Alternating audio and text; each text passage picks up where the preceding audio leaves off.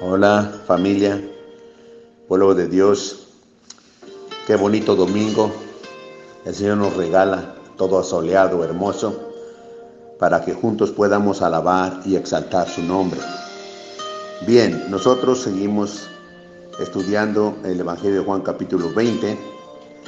Hoy comenzamos con el verso 24 y espero que terminemos el capítulo 20 hoy. Dice, incredulidad de Tomás. Ese es el título. Verso 24. Pero Tomás, uno de los doce, llamado Dídimo, no estaba con ellos cuando Jesús vino.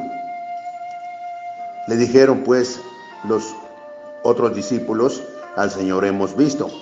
Él les dijo, si no viere en sus manos la señal de los clavos, y metiere mi dedo en el lugar de los clavos, y metiere mano en su costado, no creeré. Este es Tomás el incrédulo.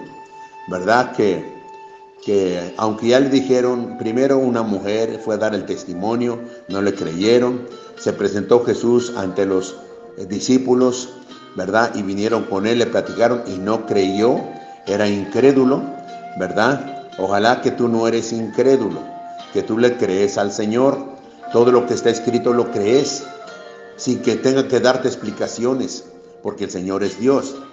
Así que dice, no creeré.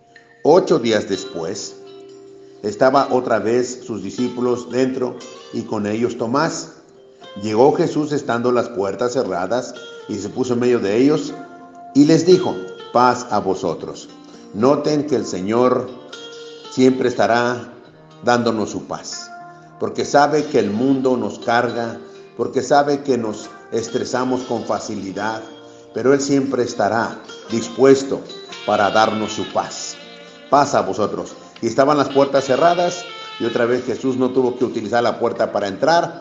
Él tiene un cuerpo glorificado y Él entra donde Él quiere, Él está donde Él quiere estar. Puede estar ahorita en tu hogar, ahí donde estás tú escuchando esta enseñanza, ahí está el Señor a tu lado. Luego dijo a Tomás, verso 27, pon aquí tu dedo y mira mis manos, y acerca tu mano y métela en mi costado, y no seas incrédulo, sino creyente. Qué palabras tan tremendas, ¿verdad? Este, pues recibió Tomás una exhortación del Señor, una reprendida de parte de Dios.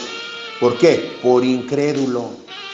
Amado, tú y yo Debemos ser creyentes de lo que dice la palabra de Dios, creerle sin reproche, sin ni siquiera preguntar, solamente obedecer, porque la palabra de Dios es la verdad absoluta del Padre.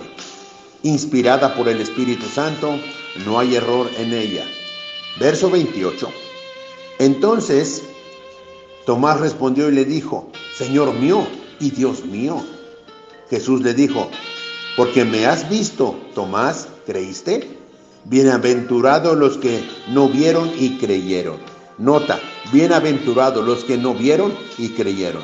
Tú y yo no vemos, pero sí le creemos al Señor, porque Él siempre dice la verdad y Él es la verdad. Recuerden Juan 14, Él es el camino, Él es la verdad y la vida. Así que le creemos a Él. Verso 36. Hizo además Jesús muchas otras señales en presencia de sus discípulos, las cuales no están escritas en este libro. Pero estas se han escrito para que creáis que Jesús es el Cristo, el Hijo de Dios, y para que creyendo tengáis vida en su nombre. Así termina este capítulo Juan el Amado, ¿verdad? Queriéndonos convencer, ¿verdad? De que en verdad Jesucristo es el Hijo de Dios y que debemos de creer. Y dice muchas otras cosas se, han, hizo el Señor, que no las podemos escribir porque no cabrían los libros en el mundo, no cabrían. Tantas señales hizo el Señor que Tomás andaba de incrédulo. No, hombre, yo con un milagro sí, es suficiente, pero aunque yo no vea el milagro, yo le creo a Jesucristo y yo espero que también tú le crees a Jesús. Gracias, amado, por estar escuchando esta enseñanza. Hoy es domingo, gózate en la presencia del Señor, disfruta de su amor, reciban un fuerte abrazo y que el Señor los guarde y los proteja y los bendiga. Gracias.